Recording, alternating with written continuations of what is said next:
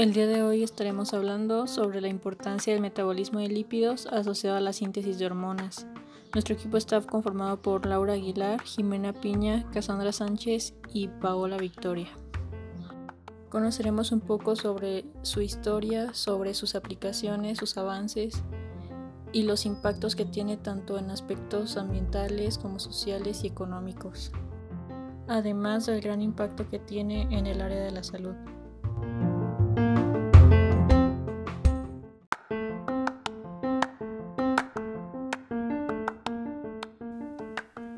Bueno, pues nosotros les vamos a hablar acerca de la importancia de el metabolismo de los lípidos y cómo se asocia con la síntesis de hormonas. Para empezar, les daremos una breve descripción de los lípidos. Bueno, pues los lípidos son formaciones moleculares que sirven como reserva de energía y la base de las estructuras bióticas. Los lípidos son un grupo heterogéneo de sustancias orgánicas que se encuentran en los organismos vivos. Son biomoléculas orgánicas formadas básicamente por carbono e hidrógeno y generalmente también oxígeno, pero en porcentajes mucho más bajos. Además pueden contener también fósforo, nitrógeno y azufre. Bueno, pues continuando con la historia, antecedentes, del descubrimiento de los lípidos y de las hormonas y cómo estos se asocian mutuamente es que el químico inglés Claude Joseph en 1741 que intensificó sus estudios sobre la naturaleza de las grasas, lo que le llevó al descubrimiento de la glicerina. El químico sueco Karl fue el primero en aislar este compuesto en 1779, calentando una mezcla de litargirio con aceite de oliva. Fue el quien formalizó el descubrimiento de que las grasas y aceites naturales contienen glicerina. Chevreul, un joven químico de la Francia napoleónica, descubrió grasas no saponificables y en 1812 fue detectada con una de estas grasas de los cálculos biliares. Esta grasa fue denominada colesterol. En 1912, Aldolf puso en evidencia la importancia biológica de las esteroides ignorada previamente por los químicos obviamente. En 1932, Windows descubrió la fórmula estructural del colesterol. Bueno, pues pasando a las hormonas, también les voy a dar una breve definición de qué son las hormonas. Bueno, pues las hormonas son sustancias segregadas por células especializadas localizadas en glándulas endocrinas o también por células epiteliales cuyo fin es el de influir en la función de otras células. Desde ese punto de vista químico son moléculas de naturaleza orgánica, principalmente proteínas, y cumplen su función, es decir, son activas en muy pequeña cantidad.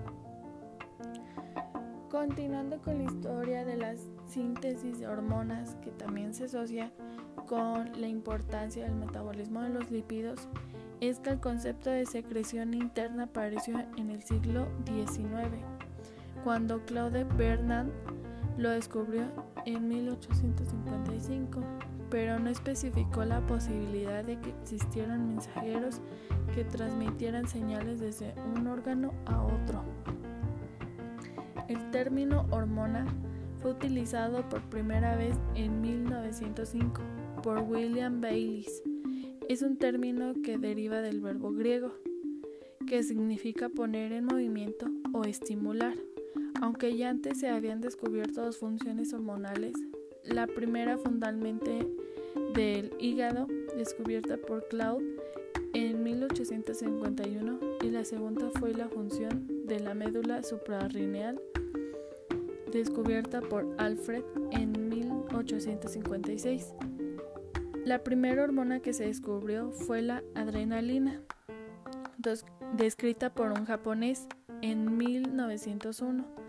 Posteriormente, el estadounidense Edward Kelvin Kendall aisló la tiroxina en 1914. También se conoce que entre los años 1935 a 1940 las propiedades de las hormonas esteroides en el ser humano fueron estudiadas y se revelaron sus extraordinarias funciones. Así se determinó que la hormona femenina o progestora era vital para la evolución normal del embarazo y los estrógenos eran indispensables para normalizar el ciclo menstrual.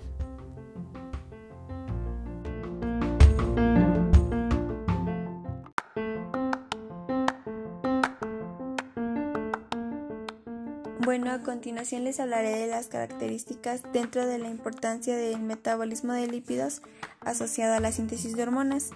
Bueno, a mí en lo personal se me hace de suma importancia saber cuáles son este tipo de características que intervienen dentro de este metabolismo de lípidos, como ya lo mencioné en este caso, pues asociados en la síntesis de hormonas. Pero primero me gustaría hablar qué es lo que controla el metabolismo. En este caso podemos decir que una serie de hormonas del sistema endocrino, ya que pues ayudan a controlar la velocidad y la dirección del metabolismo. Eh, otra pues la tiroxina, que es una hormona fabricada y liberada por la glándula tiroidea. Esta pues desempeña un papel clave en determinar con qué rapidez o lentitud se producen las reacciones químicas del metabolismo en el cuerpo de una persona. Otra glándula, el páncreas, este pues segrega hormonas que ayudan a determinar si la principal actividad metabólica del cuerpo en un momento dado es anabólica o catabólica. Eh, un ejemplo de este pues, puede ser que suele haber más actividad anabólica después de comer. Esto se debe a que ingerir alimentos aumenta la concentración en sangre de la glucosa, eh, que es el combustible pues, más importante de nuestro cuerpo. El páncreas pues este percibe esta mayor concentración de glucosa y libera eh, la hormona insulina que indica a las células que aumenta su actividad anabólica. Bueno, pues a continuación les mencionaré algunas de, las hormonas que, eh, interactúan dentro de este metabolismo de lípidos, como por ejemplo las hormonas tiroideas o tiroxina, que son hormonas basadas en la tirosina producidas por la glándula tiroides, que es un componente importante en, en la síntesis de las hormonas tiroides, pues podemos decir que es el yodo. Eh, sus efectos son el aumento del metabolismo basal, lo cual pues es indispensable para un correcto desarrollo fetal y el funcionamiento adecuado de los sistemas cardiovasculares o del músculo esquelético, así como para respuestas corporales adecuadas en cuanto a producción de calor, consumo de oxígeno y regulación de otros sistemas hormonales. Otra de estas hormonas es la adrenalina. Esta es una monoamina producida solo por las glándulas eh, suprarrenales a partir de los aminoácidos como la fenilalanina o tirosina. Esta pues es una hormona eh, que incrementa la frecuencia cardíaca, contrae los vasos sanguíneos, dilata las vías aéreas y participa en la reacción de lucha o ayuda del sistema nervioso simpático.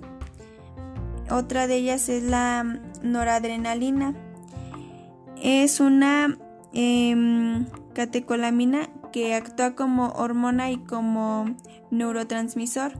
Una de las funciones más importantes de la noradrenalina es su rol como neurotransmisor. Es liberar de las neuronas simpáticas afectando el corazón. Eh, un incremento en los niveles de em, norepinefrina del sistema nervioso simpático incrementa el ritmo de las contracciones. Y otra de estas hormonas puede ser la eh, dihidrotestosterona, que es el DHT, que es un andrógeno metabólico biológico activo de la hormona testosterona. Esta puede sintetizar principalmente en la próstata. Eh, otro Em, en, los testículos, en los fóculos pilosos y en las cápsulas suprarrenales por la enzima 5X reductasa. Esta enzima reduce el doble enlace 4,5 de la hormona testosterona. Bueno, pues estas fueron algunas de, de las hormonas em, que eh, tomamos en cuenta dentro de este metabolismo de, de lípidos.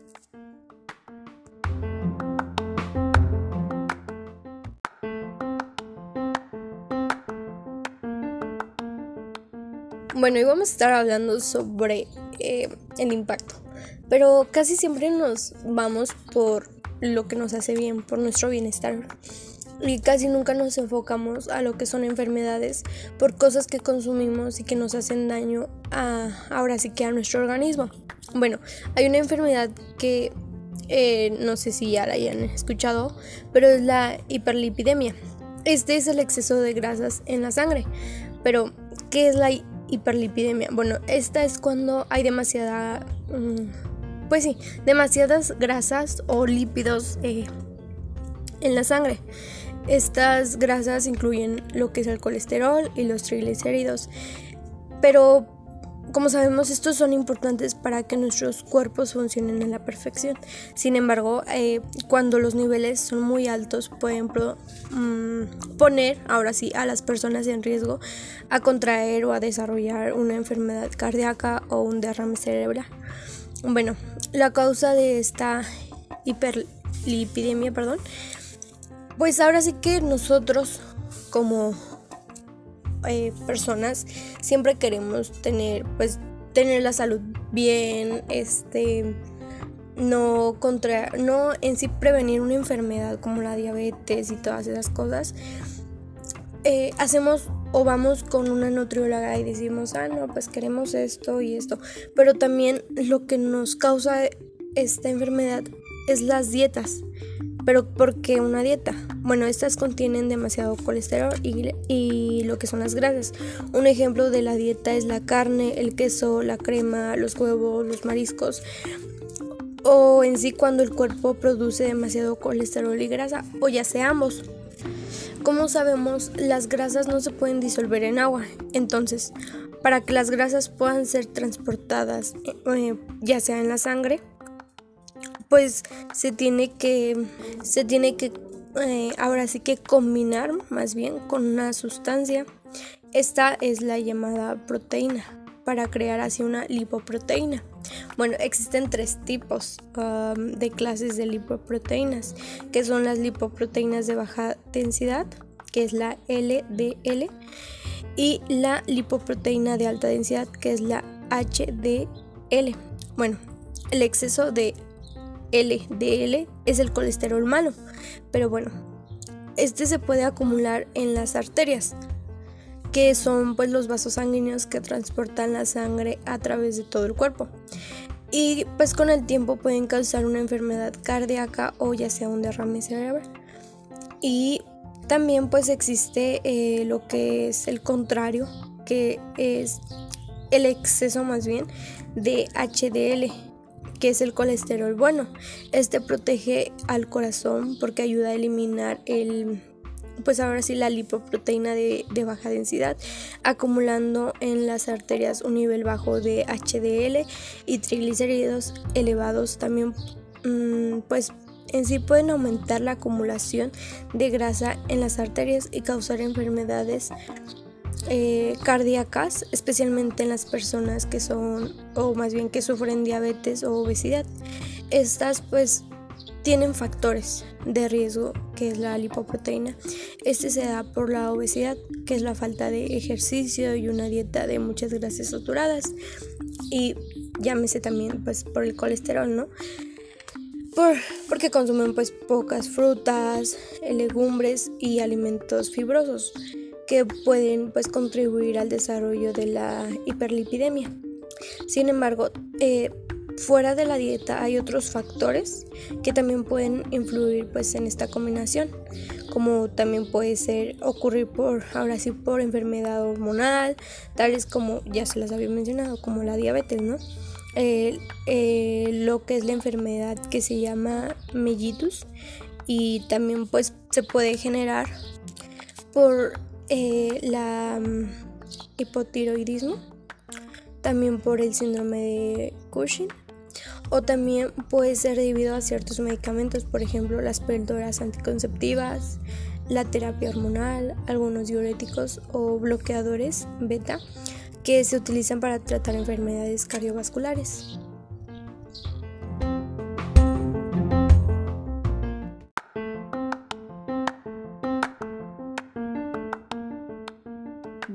Que escuchamos sobre las características y los diferentes impactos que tiene el metabolismo de lípidos, ahora vamos a conocer un poco sobre sus aplicaciones y avances dentro de diferentes áreas, principalmente en el área médica y en el área científica. Como sabemos, los lípidos son una fuente importante de energía para nuestro cuerpo. Están presentes en muchos de los alimentos que consumimos y su metabolismo es de gran importancia para obtener energía en forma de ATP, pero también puede seguir algunas otras rutas y en este caso nos enfocaremos en la ruta que sigue para poder sintetizar hormonas dentro del organismo. Como sabemos, esta comienza con un ácido graso y después de pasar por la beta oxidación y formar colesterol, este puede seguir distintas rutas. En este caso, sigue la ruta para sintetizar hormonas que pueden ser hormonas esteroides u hormonas no esteroides. Las hormonas esteroides se pueden clasificar en esteroides sexuales, que son los andrógenos, los estrógenos y la progesterona, también en glucocorticoides y mineralcorticoides. Y estas se sintetizan principalmente en las glándulas suprarrenales, en las gónadas, la placenta y el sistema nervioso central a partir de ácidos grasos. Su principal efecto es sobre la homeostasis corporal y esto se da gracias a modular diversas funciones como son la reproductiva, incluyendo el desarrollo y mantenimiento de caracteres sexuales secundarios, entre muchas otras funciones. Y como ya lo mencioné, el colesterol, que es uno de los productos del metabolismo de los ácidos grasos, es un precursor de las cinco clases principales de hormonas esteroides. Una de ellas son los progestágenos, que la principal es la progesterona y tiene dos acciones fundamentales dentro del organismo. Una es que prepara el revestimiento del útero para la implantación del óvulo fecundado y también permite la progresión normal del embarazo. Otro tipo de hormonas son los glucocorticoides, que el principal dentro de estos es el cortisol y tiene también importantes aplicaciones. Una de ellas es que promueve la glucogénesis y la gluconeogénesis y también ayudan a activar la degradación de las grasas. Es decir, que si los glucocorticoides son un producto del metabolismo de lípidos, este mismo producto puede regresar a formar otra vez parte del metabolismo, ayudar a que se lleve de manera correcta, ya que en esta parte de activar la degradación de las grasas es conocida como beta oxidación de los ácidos grasos, que es una parte fundamental dentro del metabolismo de los lípidos. Y también tenemos otros tipos de hormonas que son los mineralocorticoides, los andrógenos y los estrógenos, que también tienen sus ciertas aplicaciones dentro del organismo y son fundamentales para llevar diversas funciones biológicas. Pero también el metabolismo lipídico ha sido considerado como uno de los principales factores de riesgo en la formación de patologías cardiovasculares, ya que hay una relación directa entre la concentración de colesterol total que hay en el plasma de la sangre y la probabilidad de contraer una enfermedad cardiovascular. De esta manera y gracias a que el equilibrio lipoproteico es un factor importante para llegar a desarrollar este tipo de enfermedades, los esfuerzos e investigaciones han estado encaminados a desentrañar el mecanismo protector que es observado para la función ovárica y se ha dirigido también a estudiar la dependencia entre esta y el metabolismo de lípidos. Y así como los lípidos están diseñados o siguen rutas para formar hormonas, las hormonas también son importantes para que se lleve a cabo el metabolismo lipídico, así que es una relación simbiótica podríamos decir, ya que Ninguno de los dos procesos o ninguno de estos dos productos podrían llevarse a cabo sin el otro. Un ejemplo de la acción de las hormonas sobre el metabolismo lipídico es que se han realizado estudios y han generado evidencias que asocian las diferencias de patrones lipídicos con el sexo y la edad de las personas. Por ejemplo, en las mujeres los triglicéridos aumentan con la edad, mientras que en los hombres se mantienen estables por lo menos hasta la edad de entre 45 y 49 años. Y esto ocurre de forma similar con los niveles de colesterol total en la sangre. Así, el uso de estrógenos, que es una hormona que ya les mencioné, se asocia con una reducción en la concentración del colesterol circulante y algunos investigadores han propuesto incluso una reducción dependiente de estrógenos en la actividad de la hidroximetil glutaril coa reductasa, que es una pieza clave para la síntesis endógena del colesterol. También se ha encontrado que los estrógenos también ayudan a estimular la producción hepática de apoproteína A1, que esto es clave en la síntesis de colesterol. Y también tenemos la estrogenoterapia, que este se enfoca principalmente en el uso de estrógenos para reducir la formación de colesterol, el aumento de colesterol HDL y también disminuir el aumento en triglicéridos en la sangre. Y así encontramos muchos otros avances y aplicaciones de las hormonas y el metabolismo lipídico en, en el tratamiento de muchas enfermedades cardiovasculares que principalmente se asocian a la acumulación de colesterol en la sangre. Y aunque aún se están llevando a cabo estudios para que nos ayuden a identificar mejor cuáles son las causas y cuáles podrían ser los mejores tratamientos para este tipo de enfermedades. Esperamos que en un futuro el uso de hormonas y de la regulación del metabolismo lipídico pueda ayudarnos a encontrar mejores tratamientos, mejores medicamentos para poder tratar mejor estas enfermedades.